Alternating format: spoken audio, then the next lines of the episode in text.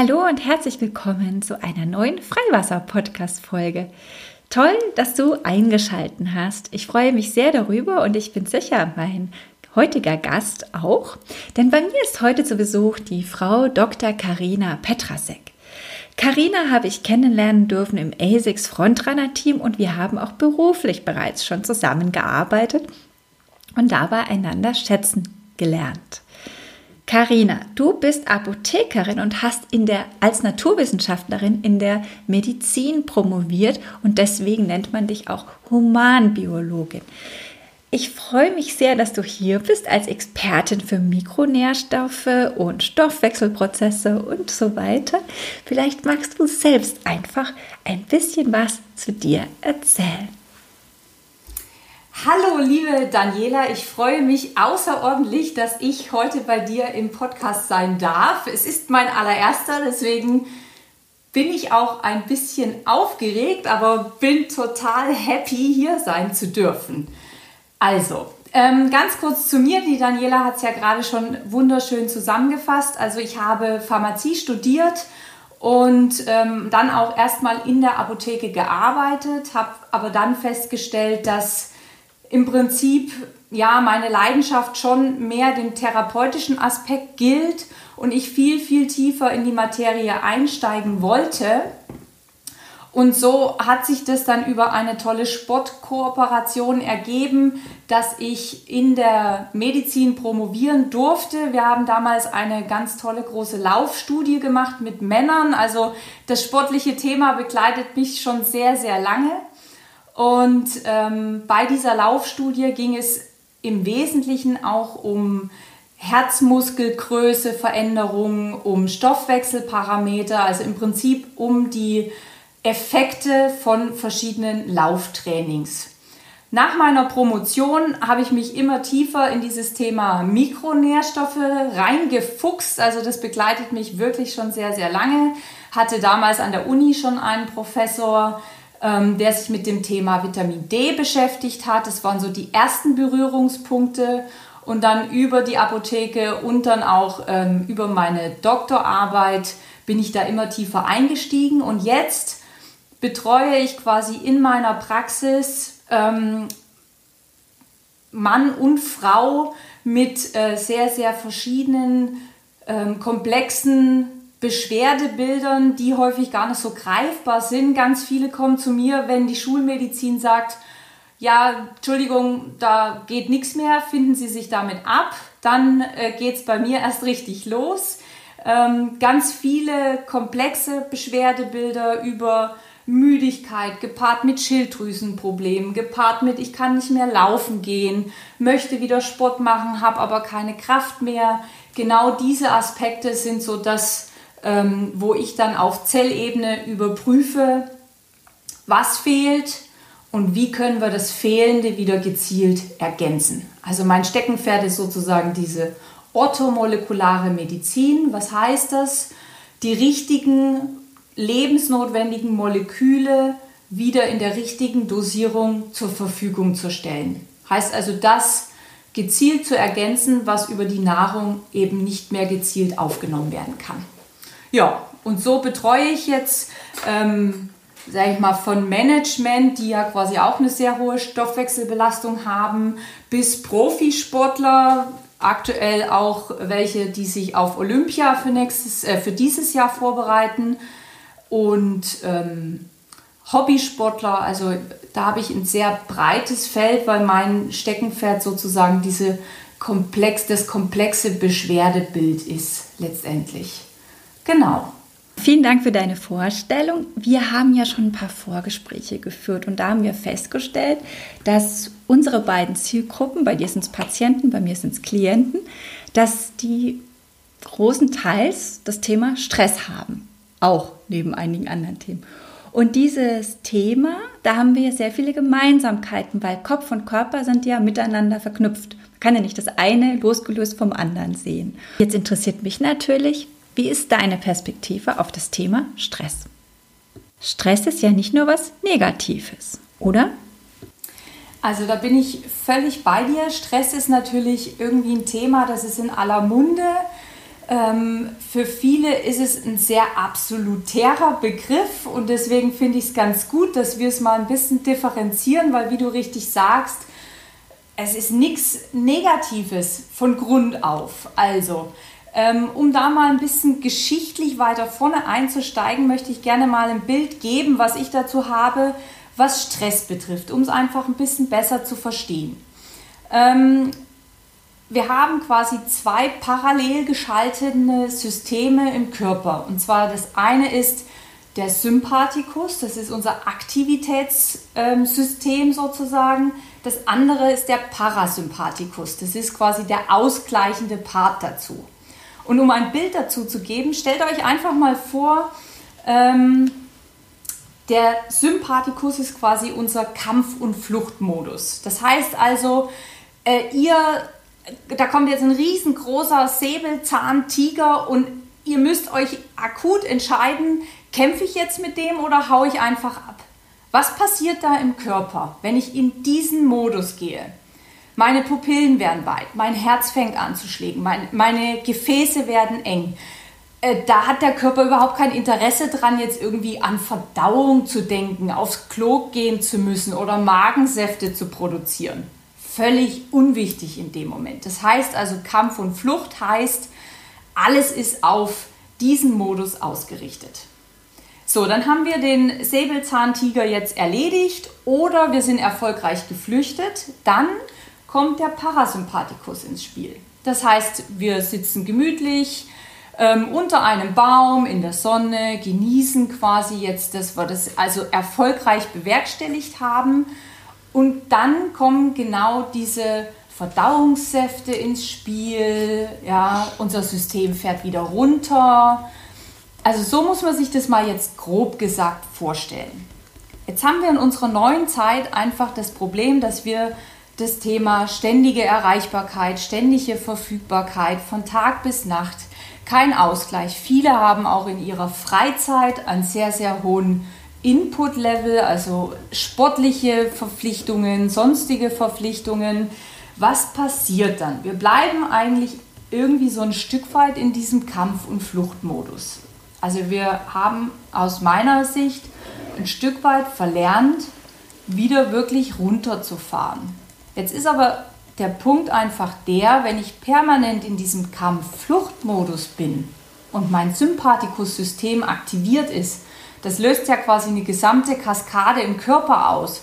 Auf ähm, Zellebene, ähm, da werden ganze Hormonkaskaden angesteuert. Also da, der Hauptspieler ist da zum Beispiel das Cortisol, ein körpereigener Entzündungshemmer, ein ganz, ganz wichtiger Botenstoff, der so ein bisschen in Verruf geraten ist. Da komme ich dann gleich nochmal drauf. Das Cortisol ähm, steuert quasi dann diese ganze Kaskade und unterstützt einfach. Da werden ähm, Neurotransmitter ausgeschüttet, Adrenalin, Noradrenalin, dass eben der Körper in dieser Funktion auch gut arbeiten kann. Also, dass das Herz optimal versorgt ist, das Hirn optimal versorgt ist, dass das funktioniert. Bleiben wir jedoch in diesem Modus, hat das natürlich Konsequenzen, weil es ist ja im Prinzip in unserem Körper ähnlich ähm, wie mit Sonne und Schatten, Tag und Nacht. Es gibt immer einen Spieler und einen Gegenspieler. Und das eine kann ohne das andere nicht wirklich gut funktionieren. Sind wir also immer nur in diesem Dauermodus und erwarten aber zeitgleich von unserem Körper, dass er jetzt irgendwie keine Magenbeschwerden mehr macht, keine Bauchschmerzen mehr macht, dann sollte man vielleicht mal drüber nachdenken, ähm, in welchem Dauermodus man möglicherweise feststeckt. Mhm. Ja, also das Klasse. ist so ein, ein ganz, ganz wichtiger Punkt, da einfach mal wieder reinzuhören. Wir erwarten ja dann auch, okay, Stuhlgang muss ganz normal, muss funktionieren. Ja, wenn jetzt gerade kein Bedarf ist, weil wir im Kampf- und Fluchtmodus sind, wozu dann Stuhlgang? Genau. Wozu? Sehr schön.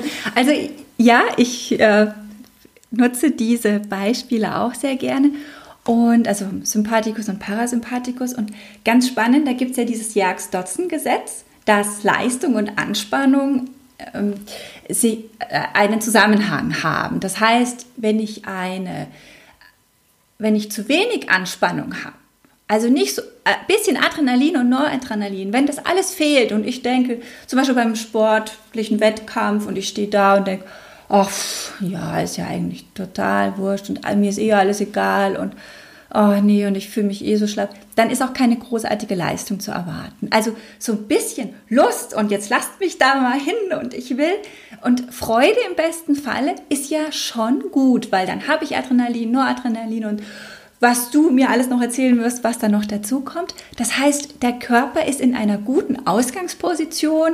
Ich habe dann zum Beispiel auch erweiterte Pupillen und bin dann aufnahmefähiger und kann Dinge bringen, die ich sonst zum Beispiel mit weniger Erregungszustand nicht bringen kann. Aber wenn es kippt, dann bin ich natürlich in so einer Überanspannung und auch vielleicht zu sorgenvoll unterwegs, zu angstvoll und die Leistung sinkt wieder.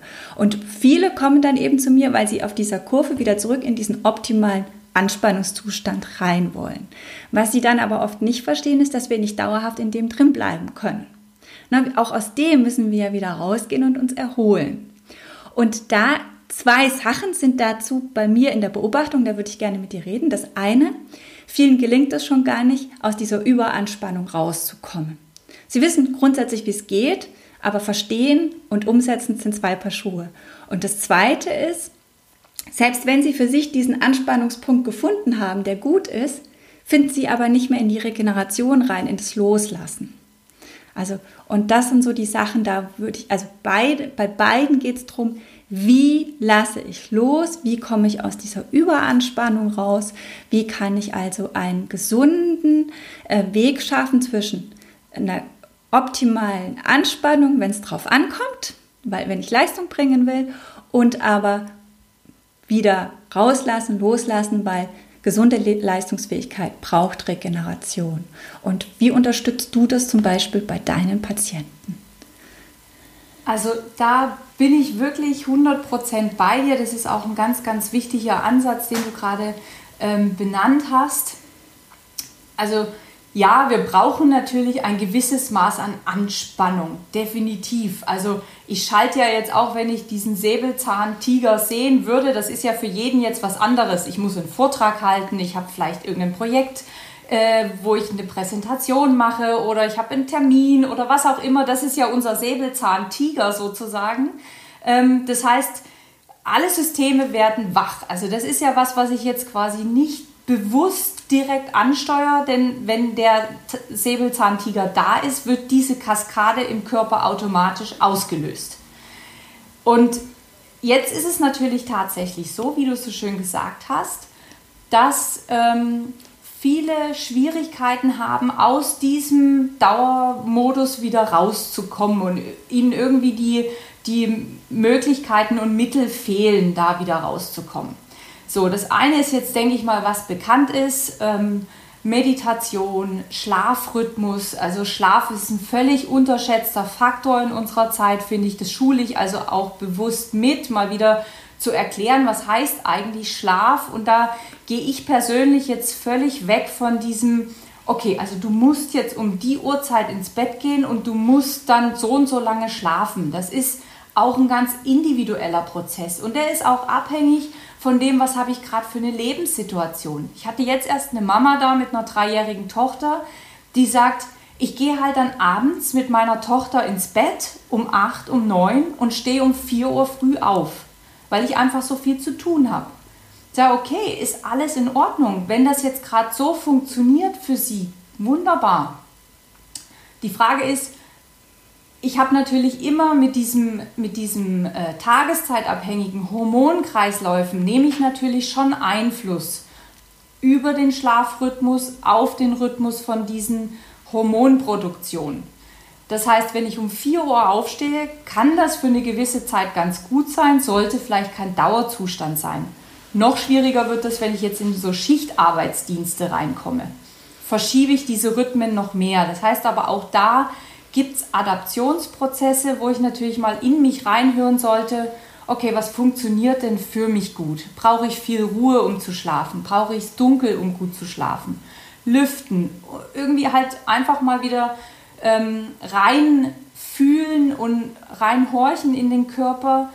das wird oft verlernt. Wir sind gar nicht so abhängig von dem Außen, sondern sollten vielmehr mal wieder reinspüren, was tut mir denn eigentlich gut? Ist mhm. das Essen abends förderlich für meinen Schlaf? Wenn es das nicht ist, dann sollte ich das einfach mal überprüfen. Es zwingt mich ja keiner abends, das zu essen, wenn es mir das gut tut. Dann treffe ich die Entscheidung, okay, hm, war vielleicht einfach eine falsche Entscheidung, mache ich das nächste Mal besser. Punkt. Mhm. Ja. Genau, also das sind so du sprichst gute wieder Strategien für, für was jetzt den Schlaf zum Beispiel genau. betrifft. Ne? Also, du, unterschreibe ich alles, Karina, wundervoll. Ich würde gerne sogar noch ergänzen, es gibt da ganz spannende Studien für die Selbstoptimierer da draußen. Ich, die habe ich nämlich leider also nicht leider, ich habe sie auch im Coaching und sie haben leider das Thema so rum, ähm, dass sie dann kommen und die wissen, wie wichtig Schlaf ist. Ja, weil auf Instagram liest du sie ja ständig. Und die Selbstoptimierer, das sind ja oft die Sportler, die sagen dann, ja, ja, ja, ja, ich probiere das und das macht mich total verrückt, weil ich kann nicht mehr schlafen. Ich hatte also dann eine, die konnte seit der 9. Klasse nicht mehr schlafen, die war jetzt 27 Jahre alt und die kam zu mir, sagte, ich war schon bei Psychologen, bei Therapeuten und so weiter und so fort, aber egal was ich probiere, Daniela, es funktioniert nicht. Und da ist etwas, was auch in Studien wirklich nachgewiesen wurde. In dem Moment, wenn Menschen davon ausgehen, dass sie nicht mehr gut schlafen, ist auch die Erholung schlechter. Das heißt, das, was wir selber annehmen, wirkt sich gleichzeitig auf unsere Erholung aus. Wenn ich mich also verrückt mache, weil ich mal eine Nacht nicht so gut geschlafen habe, dann setzt sich das fort. Und wenn ich eine Woche nicht gut schlafe, ähm, dann, dann mich sofort unter Druck setze, statt dass ich vielleicht auch mal sage, hey, ein Tag oder eine Woche, das ist vielleicht einfach jetzt normal.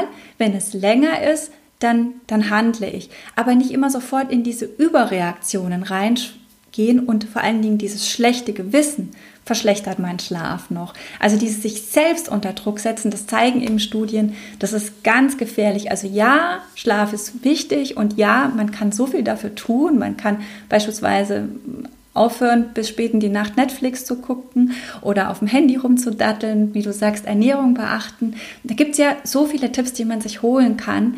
Ähm, aber ich glaube, genauso wichtig ist eben auch da wieder eine Gelassenheit walten zu lassen und nicht in die Überoptimierung reingehen zu wollen. Denn als wir diesen Faktor bei ihr gelöst haben, dass sie womöglich ihren Schlaf als schlechter wertet, als er ist, wurde ihr Schlaf schon besser.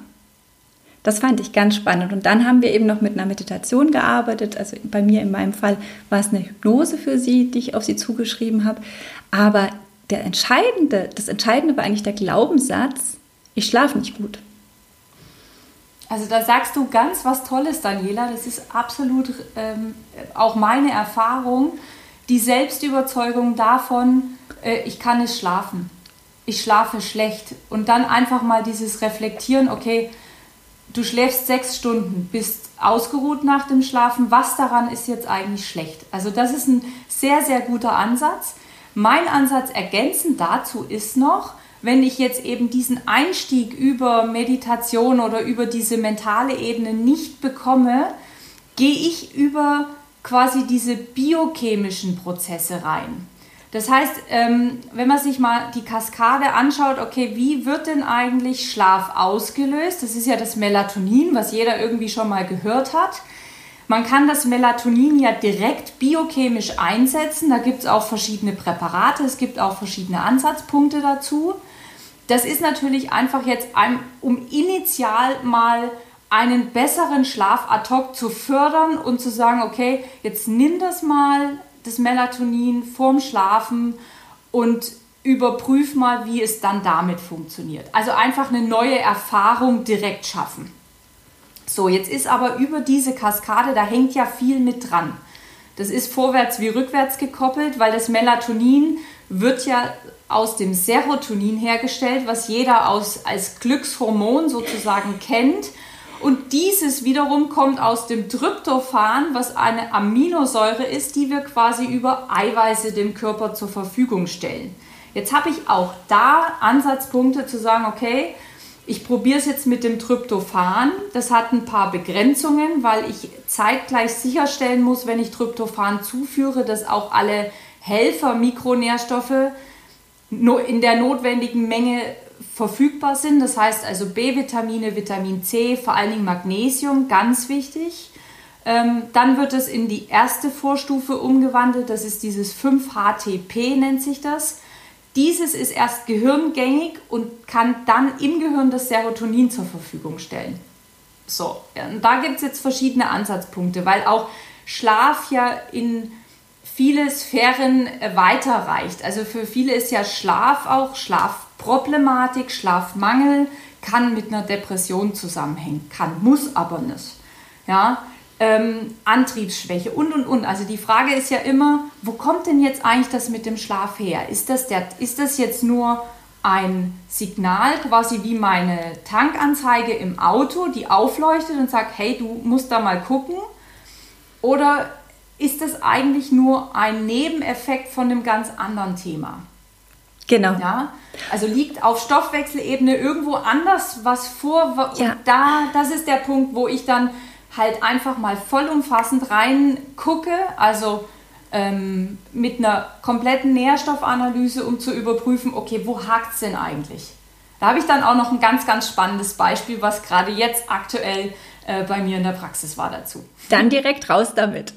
Dann direkt raus damit. Also, und zwar, ähm, weil du das jetzt so schön mit dem Thema Schlaf, Leistungseinbruch, ähm, Müdigkeit, Konzentrationsschwäche, Aufmerksamkeitsprobleme, ein junger Mann mit ähm, Ende 20, der quasi schon ähm, in die Richtung ADHS, Erwachsenen-ADHS jetzt geschoben wurde, auch Ritalin schon nehmen sollte, vom Arzt verordnet, wegen mangelnder Aufmerksamkeit und ähm, er konnte sich im Studium nicht konzentrieren, er konnte seine, seine Aufgaben nicht bewerkstelligen, war einfach zu müde und zu schwach, aber konnte trotzdem nicht schlafen. Also das ist ja immer so dieses Thema, ich bin so müde, aber kann nicht schlafen. Das ist also ein ganz, ganz weitre äh, weitreichendes Problem. Und hier war es tatsächlich so, auf dieser ersten Ebene schulmedizinisch, also organisch, Leber, Galle, Pankreas, ähm, Nierenfunktion, Fettstoffwechsel, also das war alles bilderbuchmäßig. Ne? Sensationelle Werte, da würde jetzt ähm, jeder Arzt wahrscheinlich sagen, er ist bumper gesund. Ja, also passt perfekt. Und auf Zellebene, wenn man dann wirklich mal in die Nährstoffversorgung reinschaut, war sichtbar ein deutlicher Kaliummangel, ein deutlicher Magnesiummangel, ein Kupfermangel, ein Zinkmangel. Also auch wirklich in einer Ausprägung, wo man sagen muss, hui. Ja? Und dann ähm, sind alle davon abhängigen Systeme können eben nicht mehr richtig arbeiten. Jetzt hat er kein körperliches Problem in dem Sinne gehabt, sondern wurde quasi in diese psychologische Ecke abgeschoben. Und das habe ich ganz oft schon erlebt, auch bei Top-Managern und Sportlern, die vor mir saßen, gesagt haben, wissen Sie was, ich habe kein Problem mit dem Kopf. Ich habe da was Körperliches, aber keiner findet irgendwas. Und genau das ist der Punkt, wo wir dann geguckt haben. Wir gucken natürlich auch, dieses darmassoziierte Immunsystem hängt da häufig auch mit zusammen. Also das geht, zeigt sich aber jedem ein bisschen unterschiedlich. Bei manchen geht es mehr auf den Kopf, auf die Psyche. Bei manchen äußert sich das mehr über so Durchfälle, Bauchschmerzen, Blähungen und so ganz unterschiedlich wie Stress quasi, wo der sich dann sichtbar macht nach außen. Ähm, ja, und da bin ich jetzt wirklich mal gespannt. Also der war jetzt ähm, gestern erst zur Auswertung da, wie es da weitergeht. Das können wir aber dann im nächsten Mal überprüfen, wie es ihm dann wirklich jetzt ergangen ist. Ähm, aber das ist also wirklich ein ganz, ganz spannender Ansatz und da habe ich wahnsinnig äh, tolle Geschichten schon erlebt, weil wenn plötzlich diese Ressourcen wieder da sind, diese Bausteine, die der Körper eh braucht, aber eben aus der Nahrung nicht in dem Maß bekommt, wie er es braucht in dem Moment. Es soll ja also auch wirklich nur für diese gezielte Zeitspanne ergänzt werden und dann ist die langfristige Zielstellung schon, das über die Ernährung zu deckeln, wenn das möglich ist. Das sollte man aber immer regelmäßig überprüfen. Und dann sind da also ganz, ganz tolle Sachen schon passiert, wenn das wirklich jemand dann mal macht und der Körper wieder diese Bausteine hat, sich selber regenerieren kann, also die Selbstheilung auch wieder angeregt wird. Klar muss ich mir überlegen, okay, was habe ich denn für Verhaltensweisen, die das jetzt immer wieder in diese Richtung drängen. Da kommst natürlich dann du wieder ins Spiel. Ja, dann zu sagen, okay, überprüf doch einfach mal, wo du Verhaltensweisen hast oder Überzeugungen, wie du es gerade schön gesagt hast, ähm, Glaubenssätze, die da mit reinspielen, die vielleicht einfach ähm, diesen negativen Prozess am Laufen halten und die ich zeitgleich aber mit auflösen kann. Also das ist super, kombiniert sich dieses Thema, weil wenn ich plötzlich wieder merke, oha, da kommt jetzt neue Energie, ist ein bisschen Sprit nachgetankt, dann habe ich natürlich auch wieder ähm, die Energie, mich solchen Prozessen zu widmen und dann mal drüber nachzudenken. Dann habe ich wieder die Kraft und die Energie. Also es war ganz häufig so der Initialzünder. Ich habe Leute gehabt, die dann plötzlich gemerkt haben, oha, mir geht es wieder gut, jetzt kündige ich meinen Job. Weil der ist nämlich eigentlich das Problem, dass ich mich so blöd fühle. So, neuer Job, selbstständig gemacht, was auch immer. Ja, dann können die plötzlich auf ein ganz anderes genau. Level an Zusatzversorgung ja, gehen, weil diese, dieser Dauer... Ähm, Energieräuber weg ist. Genau, Aber diese Selbsterschöpfung. Erstmal, genau, genau, genau. Der initiale Schub Exakt. war erstmal auf einer anderen Ebene, nicht über den Kopf reinzugehen, ja. sondern zu sagen, ja. okay, ähm, gib deinem Körper mal wieder das, was er braucht. Ja, guck an der richtigen Stelle nach, auch nicht irgendwie blind und kreuzt da quer oder so Gießkannenprinzipmäßig, wie das leider auch häufig der Fall ja, ist, sondern wirklich einfach da gucken, wo es hingehört. Ich würde ja mit meinem Auto auch zum Fachmann fahren und sagen, okay, schau mal, irgendwas, irgendwas funktioniert nicht, es fährt zwar noch, aber irgendwas hakt. Klasse ja, für so. das schöne, anschauliche Beispiel, Karina. Und ich finde, da sieht man auch ganz gut, wo wir uns die Bälle hin und her spielen, weil ich habe zum Beispiel auch vor vielen Jahren schon eine ähm, Ernährungstrainer Weiterbildung gemacht und Fitness- und Gesundheitstrainer und so. Nicht, weil ich sowas mache, sondern weil es mir wichtig war, das Grundwissen ha zu haben, zu erkennen, wann es erstmal gar nicht um die mentale Arbeit geht und zu sagen, geh da mal zu einem Stoffwechselexperten an der Stelle. Ähm, das scheint nicht im ersten der Kopf zu sein. Und wie du dann aber sagst, das fand ich so ganz schön, dass du da wieder hingewiesen hast, im zweiten Schritt geht es dann aber darum zu sagen, und wie setze ich das jetzt künftig mit dem Kopf auch um, also Verhaltensweisen verändern und so weiter und so fort. Also wir sind manchmal an unterschiedlichen Stellen. Die Reihenfolge kann mal so oder so sein, aber oft geben wir uns eigentlich die Hand. Und dazu ist aber auch wichtig, dass, das haben wir vorhin schon festgestellt, wir von unseren Bereichen zumindest Grundlagen besitzen. Also was du beispielsweise von dem Tryptophan in Verbindung mit Magnesium erzählt hast, da habe ich auch sehr gute Erfahrungen gemacht, ähm, an mir selbst tatsächlich. Das heißt, es ist ganz wichtig, dass ich äh, grundsätzlich Ahnung von dem habe, was im Körper stattfindet, aber niemals mir erlauben würde, da als Experte zu fungieren. Sondern da bin ich immer dankbar, wenn ich Menschen wie dich habe, die dann daran arbeiten. Und das ist, glaube ich, ja auch für mich. Ich bin auch froh, wenn mir ein Chirurg sagt, du, ich bin Knieexperte und nicht Handexperte. So, und das ist so, das ist auch die Haltung, die ich gerne habe. Und deswegen schätze ich das gerade so an diesem wundervollen Beispiel, dass du mal aufzeigst, wo kommt wer und wann ins Spiel. Was mir auch so ganz wichtig war bei diesem Dauerstress, ähm, du hast es auch gesagt, dass das hat ja auch ganz, du hast gemeint, das kann beispielsweise äh, mit Depressionen zusammenhängen. Aber es kann auch dazu führen, dass man beispielsweise Erektionsstörungen hat oder Unlust, dass man zu stark, ähm, dass man ähm, keine, keine Leistungsfähigkeit mehr bringen kann, beruflich oder, oder auch ähm, sportlich gesehen. Wie gehst du denn bei so, solchen Leuten um, wo ganz klar ist, das ist nicht die mentale Leistungsfähigkeit, sondern das ist eine Leistungsfähigkeitsmangel, der körperlich verursacht ist? Also bei diesem ist eine ganz, ganz interessante Frage. Bei dieser ähm, Thematik muss man natürlich schon einfach mal wirklich auf Körperebene reinschauen. Da gibt es jetzt unterschiedliche Ansatzpunkte. Also ich muss erstmal abklären, wo ist denn eigentlich dieses Problem entstanden und wie lange besteht das Problem schon und wo ist jetzt der Hauptfokus drauf? Also mein Ansatz ist immer, ähm, ganzheitlich drauf zu schauen. Das heißt also, ich stelle mir immer vor, okay, ich bin jetzt in einem dunklen Raum, in einem stockfinsteren Raum und möchte die schimmelige Stelle finden, quasi. Wenn ich jetzt nur mit der Taschenlampe drauf schaue, dann finde ich sie eventuell oder eventuell auch nicht. Das heißt, mein Ansinn ist immer, das Licht anzumachen. Ja, also zu gucken, wo liegt denn was? Weil auch die Erkenntnis, dass da nichts ist, ist eine ganz wichtige Erkenntnis. Also ich habe schon Fälle gehabt, da war dann eigentlich so, es fühlte sich so an wie, okay, Magen-Darm. Ich habe immer Blähungen und Bauchschmerzen und Durchfälle und solche Sachen. Und dann haben wir das einfach mal angeschaut. Dann zeigte sich, am Darm ist nichts. Dann kann ich das abhaken einfach. Ich habe auch welche, die kommen, sind völlig verzweifelt bezüglich, oh, ich esse so viel Süßigkeiten, weil ich so Heißhunger habe, weil mir die Energie fehlt, ich habe Diabetes. Ja, das kann man ja nachschauen. Und wenn du dann siehst, okay, nee, mein Zuckerspiegel ist völlig in Ordnung, mein Langzeitblutzucker ist völlig in Ordnung, dann kann ich sagen, okay, ja, ich habe vielleicht irgendwie ein Energieverwertungsthema, vielleicht hakt es da woanders, aber ich habe kein Diabetes. Auch das ist ja gut zu wissen. Es ist ja, ich finde immer das schade, wenn da so eine allgemeine Angst vorherrscht bezüglich, ich lasse das mal nachschauen. Manche sind da ja recht panisch irgendwie. Ähm, ich denke es ist doch viel einfacher, weil dann weiß ich doch, wo das Problem liegt und kann es auch geistig abhaken, wenn ich weiß, okay, da ist einfach nichts. Das habe ich mir jetzt irgendwie so gedacht, aber da ist tatsächlich gar nichts.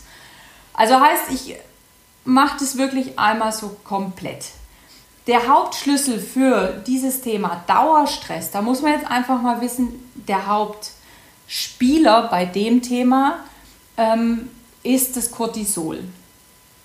Ja, und dieses Cortisol äh, steuert ja quasi die gesamte Kaskade. Jetzt ist es so, man ist das erste, was passiert ist, dass unter Stress der Cortisolspiegel steigt. Der steigt an und löst quasi die ganzen anderen Hormonkaskaden aus. Das Ziel ist aber, dass der sich quasi auch wieder reguliert. Passiert das nicht und ich bleibe in diesem Dauerstress, steigt der weiter und weiter und weiter. Man ist lange Zeit davon ausgegangen, dass alle, die Stress haben, immer automatisch einen dauererhöhten Cortisolspiegel haben. Das hat natürlich Konsequenzen auf unser System. Also Gewichtszunahme, ähm, Energiemangel, Diabetesrisiko erhöht es da dann tatsächlich, weil das Cortisol damit reinspielt und und und und und. also das ist die Kaskade. Jetzt hat man aber festgestellt, dass 20% derer dann in eine Erschöpfung des Cortisols kommen. Also das ist lange Zeit hoch und irgendwann passiert gar nichts mehr. Das ist dann dieser Burnout. So, also da passiert keine natürliche Cortisolausschüttung mehr. Und das ist zum Beispiel ein Ansatz, das kann ich überprüfen. Ja, das kann man über ein Tagesprofil, da bin ich jetzt kein Fan von, ich messe mal einen Cortisolwert im Blut, sondern ich mache dann ein Cortisol-Tagesprofil. Das wird im Speichel gemacht an einem ganz normalen Arbeitstag oder so ein ganz normaler Tag. Und da gucke ich, läuft denn das noch regulär? Oder gibt es da irgendwie das früh, also wir haben ja so eine tageszeitabhängige Ausschüttung, die ist früh ab 5 Uhr am höchsten, dass wir wach werden, dass wir konzentriert werden, dass wir in den Tag starten.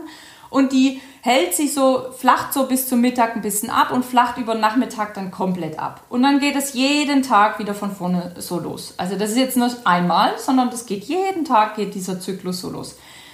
Und wenn ich dann sehe, okay, da ist jetzt keine normale Ausschüttung mehr da, dann muss ich gucken, okay, welche Systeme hängen da jetzt mit zusammen?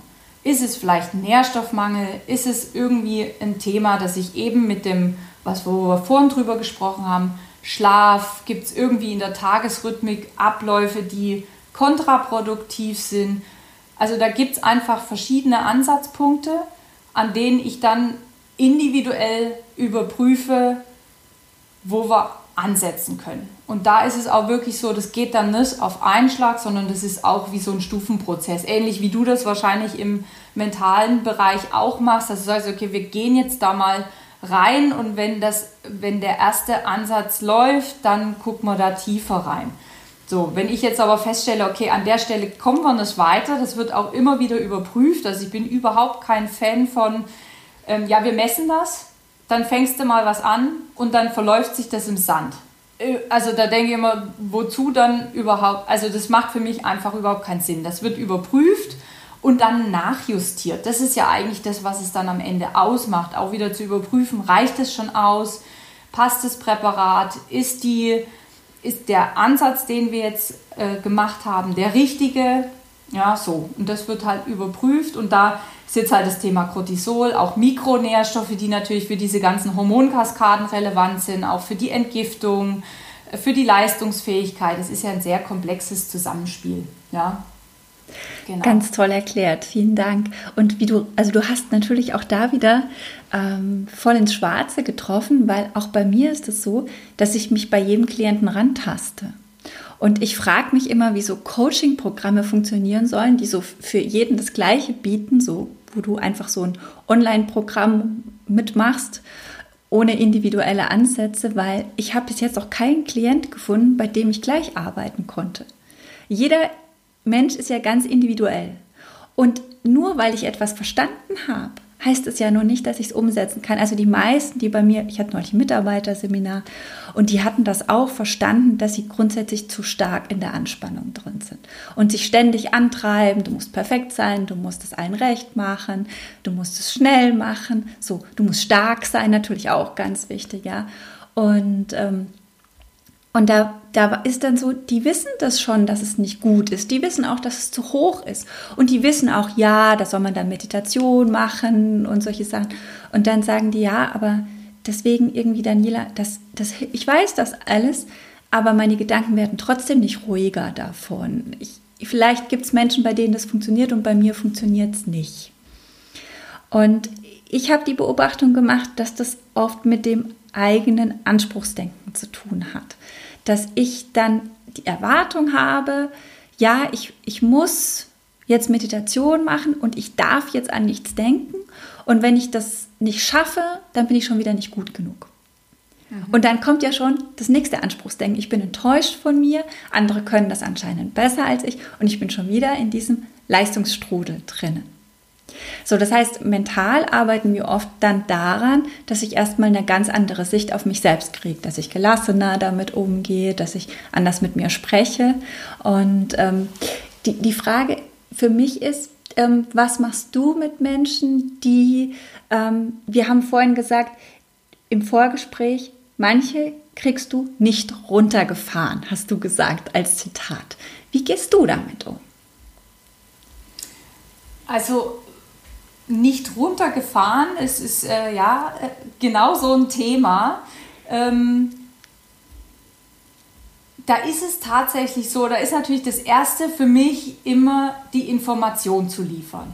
Also, dass ich einfach mal Informationen zur Verfügung stelle, damit diejenigen sehen, okay, was passiert denn da eigentlich in meinem Körper? Weil ich finde, Verständnis löst oder, oder das Verstehen der Prozesse, der dahinterliegenden Prozesse, löst trotzdem was aus, auch wenn es jetzt nicht sofort da ist. Aber die schauen sich das an, ich erkläre das dann an Schaubildern oder so, was da eigentlich passiert, was damit zusammenhängt und, und stelle Optionen zur Verfügung, die sie doch mal ausprobieren können. Mhm. Ja, ich bin zwar prinzipiell jetzt nicht so der Freund von, ich probiere mal was aus, denn entweder ich mach's oder ich mach's nicht.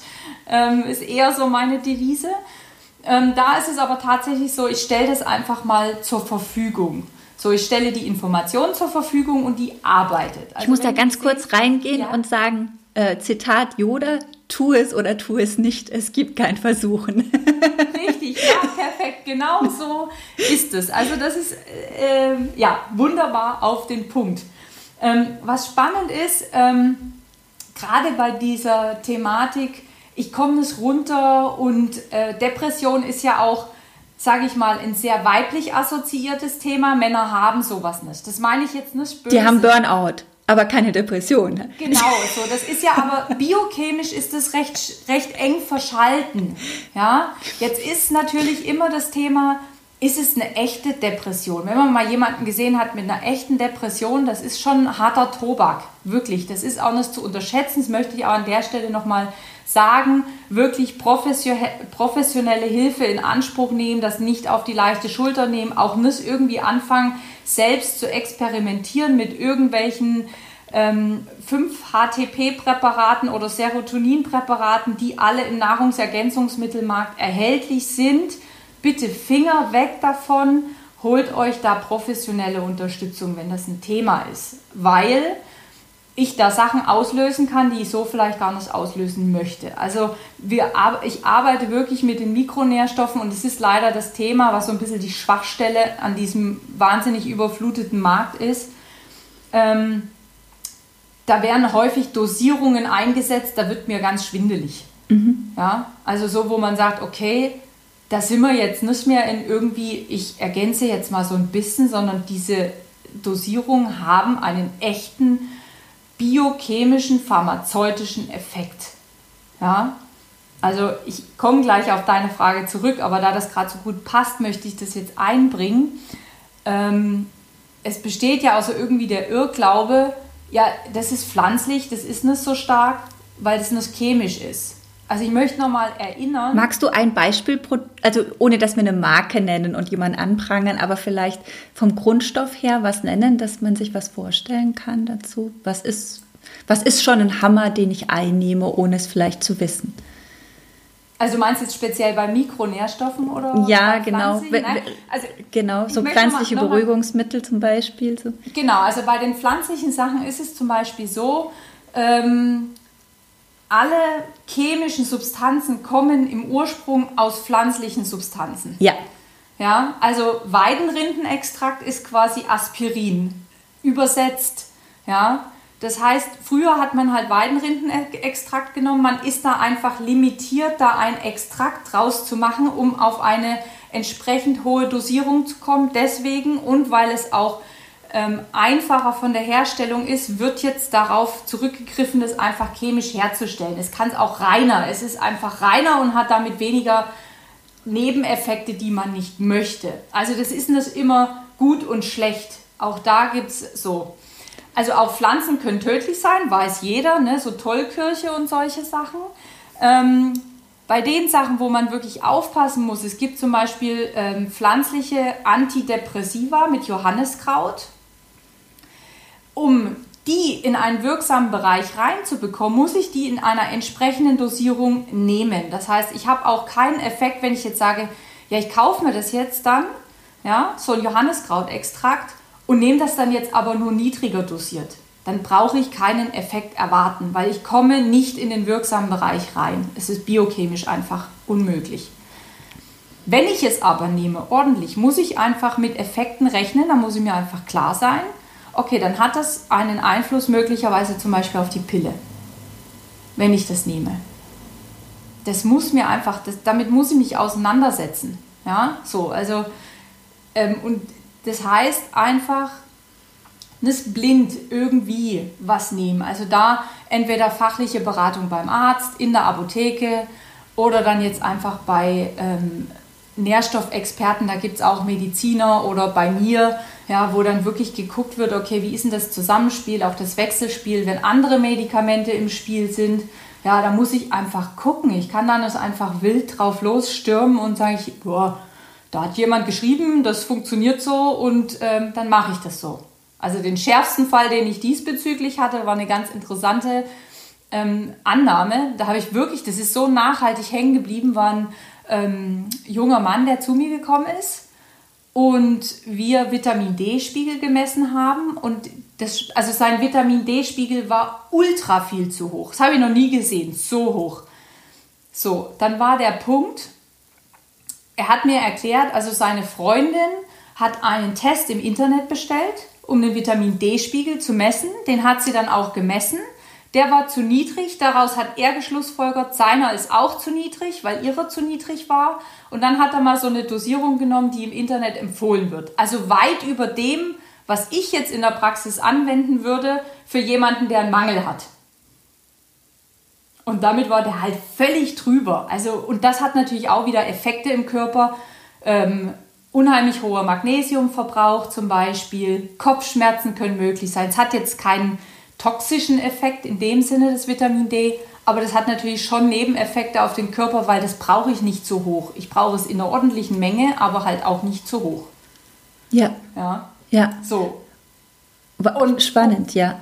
Ja, und um auf dein Thema mit diesem Runterholen, also wie ich es eingangs schon gesagt habe, das eine Thema ist wirklich die Information zur Verfügung stellen.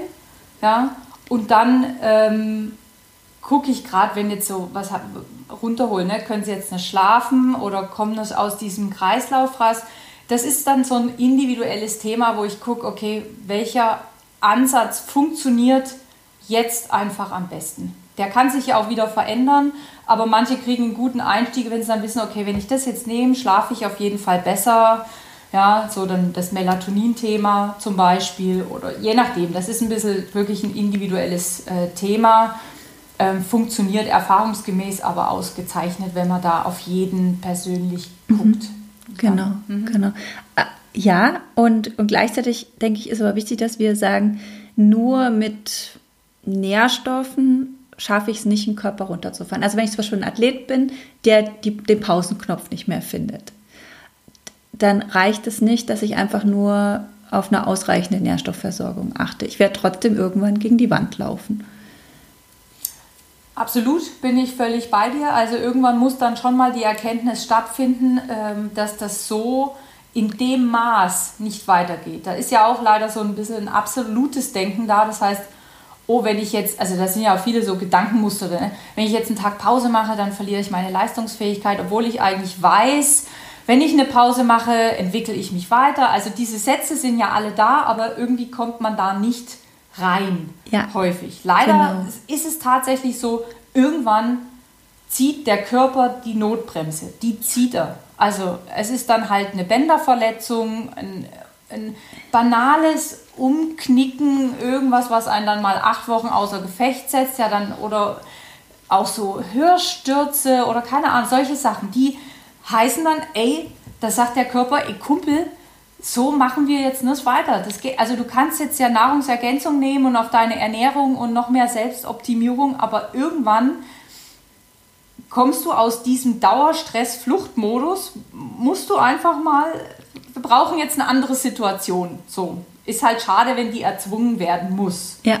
Ja, also schöner wäre natürlich, wenn die Erkenntnis vorher kommt. Aber meistens oh. kommt man erst mal, wenn man mit dem Kopf gegen die Wand mehrmals gelaufen ist. Ja, ich, gut, ich, wenn man dann nicht wieder in dasselbe Muster reinkommt, ja, dann wäre es ja auch eine gute Erfahrung und sagt dann, okay, hab's kapiert, hat zwar war zwar schmerzhaft und nervig und was alles so damit an Emotionen einhergeht, aber ähm, blöd ist nur der, der den gleichen Fehler nochmal macht. Ja, genau, da kann ich direkt rein und sagen, ich habe auch gerne zwei Fragen, die ich stelle bei Interessenten. Also die eine ist, äh, gerade bei Profis zum Beispiel, wann hast du das letzte Mal Spaß gehabt? Gute Frage.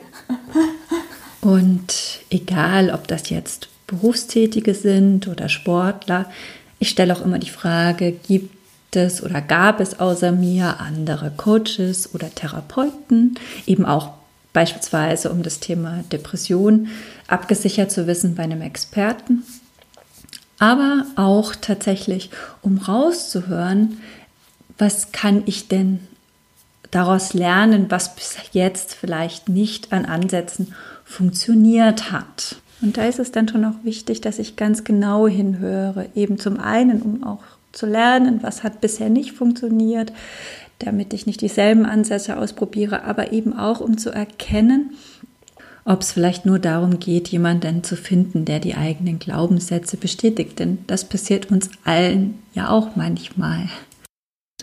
Und da kommt dann dieses, was du sagst, mehrmals mit dem Kopf gegen die Wand rennen. Das heißt, nicht immer ist der Coach oder der Therapeut schlecht oder falsch gewesen, sondern manchmal ist es auch dieses, ich will nicht wahrhaben oder umsetzen, was die mir erzählen, der ist falsch. Ich probiere so lange, bis jemand meinen Glaubenssatz bestätigt. und dann kannst dann ist es wirklich schwer, da was zu verändern, weil die einfach jemanden suchen, der ihnen Recht gibt, auf ihrem Weg genauso weiterzumachen. Und ich habe das neulich äh, bei einem Interessent gehabt, da, da ging aus jeder E-Mail heraus ganz klar, wo die Themen liegen. Die Antreiber lagen offen auf der Hand, weil das höre ich schon, wie jemand spricht oder schreibt. Und das ist auch nicht schlimm. Wir haben alle Antreiber, nur ist es wichtig, dass wir anfangen, uns die präsent zu machen und da auch ein Stück weit in eine Selbstregulation reinzugehen. Und ich habe richtig gespürt, da ist die totale Verweigerung, sich dem zu stellen. Und er wünschte sich einfach nur, dass ich Entspannungsmethoden mit ihm mache. Aber an seinem Leben wollte er komplett nichts ändern. Also Vollgas weiter, ein super ähm, anstrengender äh, äh, akademischer Job, den er hatte und gleichzeitig aber noch auf Ironman trainiert natürlich und noch eine schwierige familiäre Konstellation und er fuhr halt so mehr oder weniger gegen die Wand und ich sollte jetzt mit Entspannungstechniken herhalten. Und da habe ich halt so nicht mitgemacht, schon im Gespräch und in den E-Mails vorneweg nicht. Diesen Klient oder Interessent habe ich auch verloren, aber ich warne davor, wir dürfen da als Fachpersonal auch nicht unterstützen, nur damit uns jemand einen Auftrag gibt, dass wir diesen Glaubenssatz auch noch bestätigen, weil ich glaube, da machen wir uns mitschuldig auch an der Stelle. Also ich finde das sensationell, dass du das auch so konsequent machst. Ich mache das genauso, ähm, weil meine Erfahrung ist ähnlich ja, oder gleich. Das Hauptthema ist wirklich, ist jemand bereit, gesund werden zu wollen? Will er dieses Setting, was er hat, wirklich verlassen? Ich habe Patienten gehabt, wirklich, ähm, das, also faszinierend. Ähm, sie, also es war eine Patientin, das war am Anfang eigentlich ja auch so ein bisschen eine, nicht schlafen und viel Stress und so Job, viel, äh, da hat viel reingespielt. Es ging ihr wirklich gut, aber die wollte ihre Situation nicht verlassen. Das Spannende war, sie ist dann nicht mehr zu mir gekommen, weil ihr ging es eigentlich wahrscheinlich zu gut mit der Methode, die ich angewandt habe.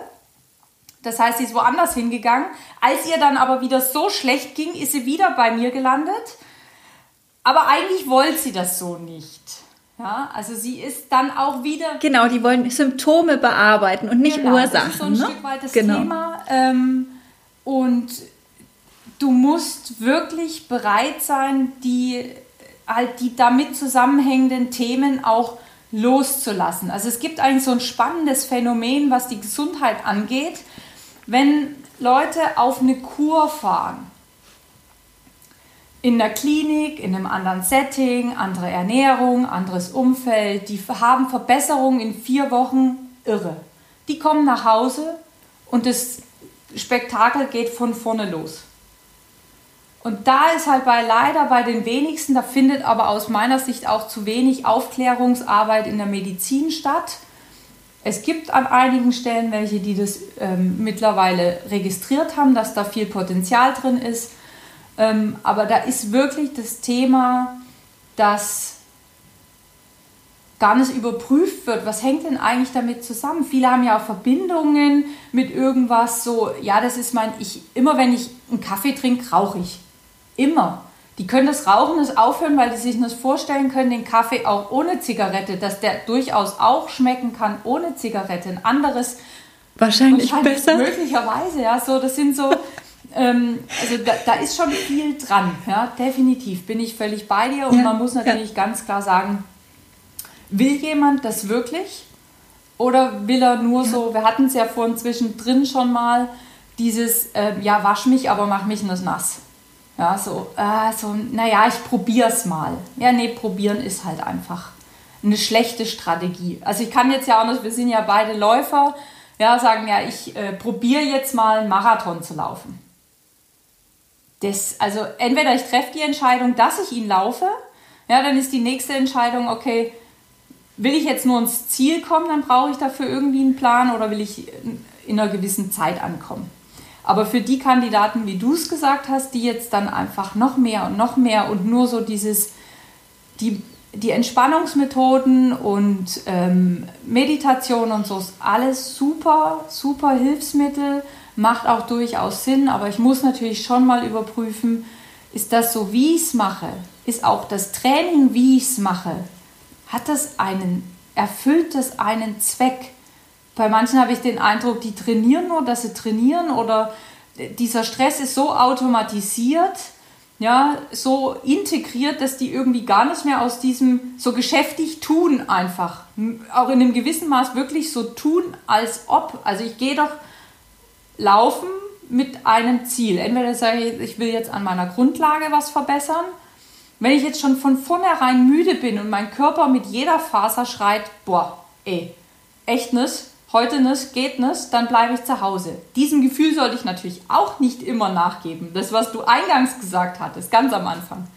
Also ich muss schon auch überprüfen, okay, was will ich denn erreichen? Und dann ist natürlich ein Plan, ein Trainingsplan hilfreich oder ich habe jemand, ein Profi einfach an meiner Seite, der mich dann im richtigen Moment wieder einfängt und sagt, so, jetzt du darfst schon mal ein bisschen Gas genau. geben. Ne? Wir müssen jetzt nicht die ganze Zeit im Schongang hier unterwegs sein. Das ist schon in Ordnung. Aber im richtigen Moment auch wieder sagen, ey, jetzt fährst du mal Darf ich da kurz rein, weil du schon wieder was Inspirierendes gesagt hast?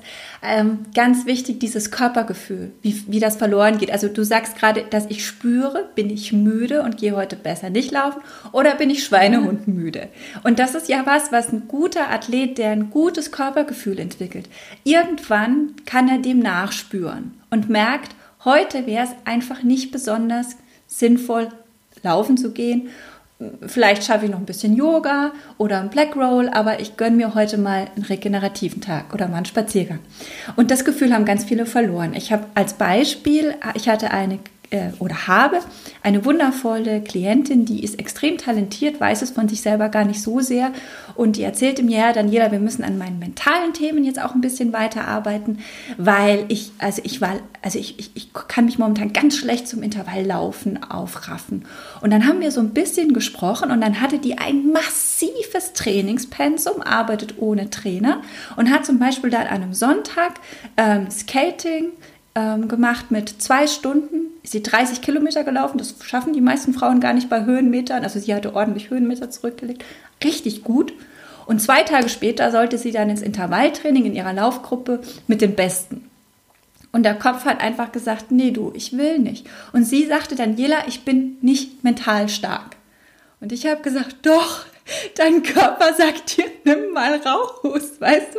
Das ist dieses, das, da, da, merke ich einfach, dass mentale Stärke leider ganz oft falsch interpretiert wird, leider eben auch in diesen sozialen Medien.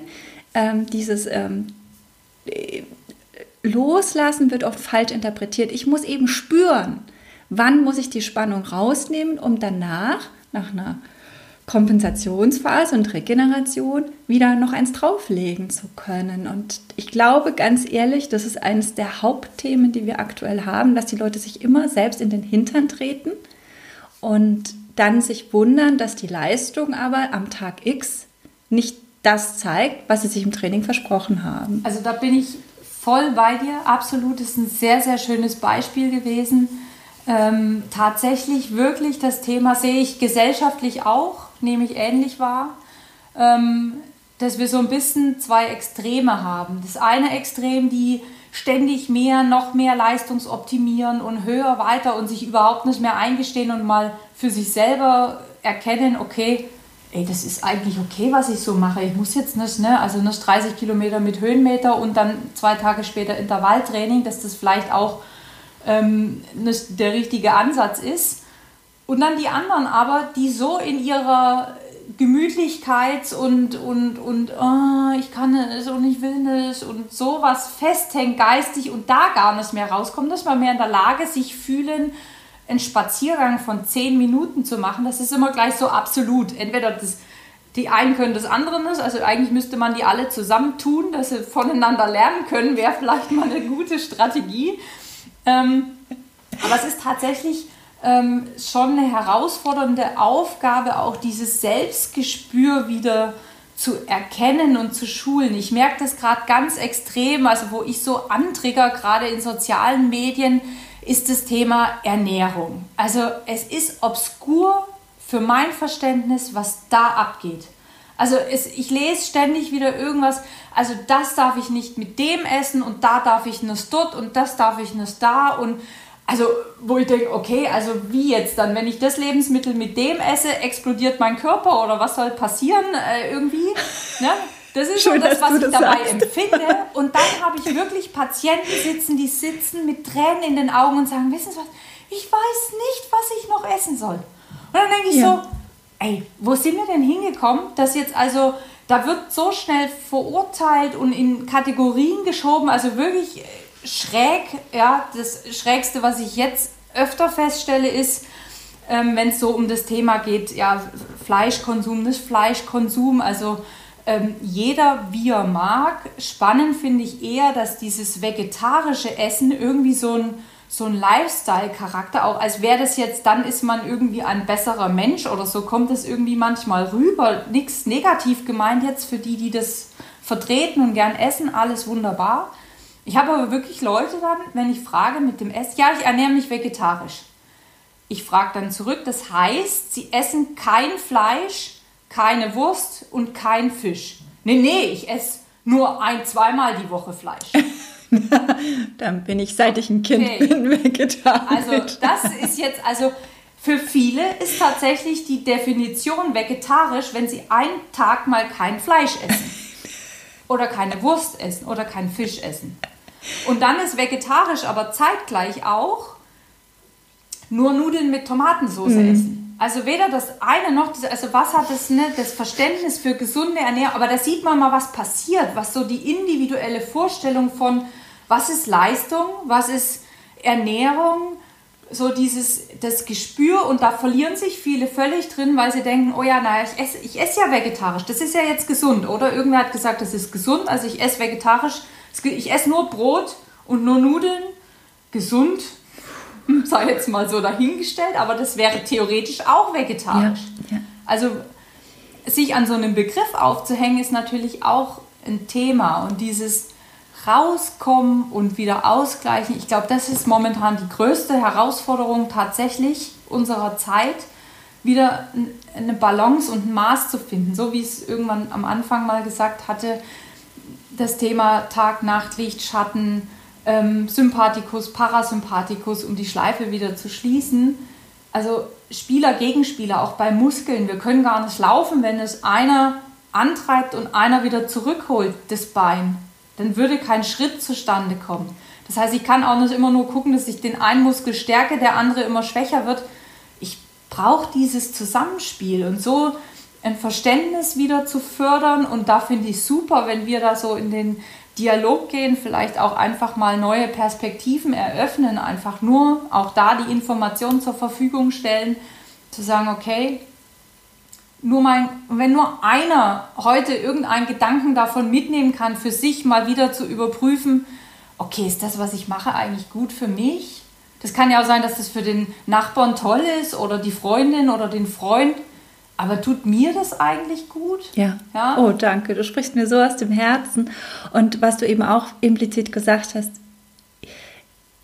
wenn ich mich in etwas wirklich verbessern will oder in etwas ähm, intensiver reingehe, ob das ist, dass ich vegetarische Ernährung für mich auswähle oder vegane oder dass ich sage, ich will im Sport ähm, intensiver, weil ich Marathon oder Ironman oder wenn es nur die olympische Distanz im Triathlon ist, egal, wenn ich irgendwie für mich ein ambitionierteres Ziel gewählt habe, dann ist es doch völlig normal, dass ich Know-how aufbauen muss.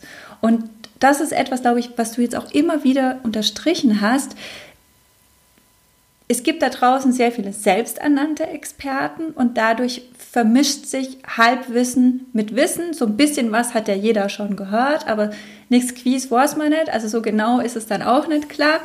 Und da appelliere ich wirklich an jeden, wenn wir wenn wir in die Schule gehen, haben wir alle Lehrer, von denen wir lernen, wie geht Mathe, wie, wie geht Biologie und so weiter und so fort. Im Studium auch. Und dann kommen wir raus und plötzlich hört das Lernen auf.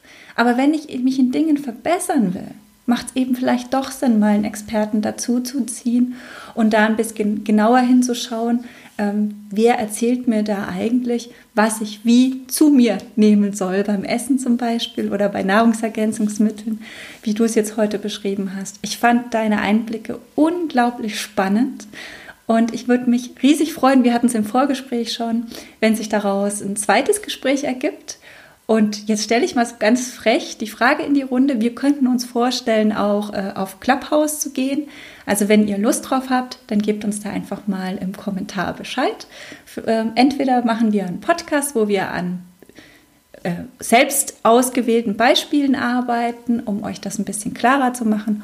Oder ihr kommt zu Clubhouse dazu und wir beantworten eure Fragen direkt. Karina, ich sage ganz herzlichen Dank für deine Zeit und freue mich aufs nächste Gespräch. Ich sage auch ganz, ganz, ganz, ganz herzlichen Dank, liebe Daniela. Es war mir eine Freude. Und ähm, ja, wie sie Daniela gerade schön gesagt hat, wir freuen uns auf euer Feedback. Schreibt gerne in die Kommentare, schreibt uns direkt an oder ähm, wie man es, ja, die Idee ist da, dass wir auf Clubhouse gehen. Also gebt uns da gerne mal ein Zeichen, ob das für euch interessant wäre. Ähm, ansonsten ist es definitiv ähm, unser Plan, einen zweiten Podcast zu machen, weil ihr seht, da ist ganz viel noch, worüber wir sprechen können. Ich hätte jetzt noch eine ganze äh, Liste an Sachen, wo ich sagen würde, oh, lasst uns darüber reden, aber das heben wir uns fürs nächste Mal auf. Ähm, für heute sage ich ganz, ganz herzlichen Dank. Danke Daniela, danke an euch fürs Zuhören und ich freue mich, wenn wir uns äh, hören und sehen. Klasse, danke. danke.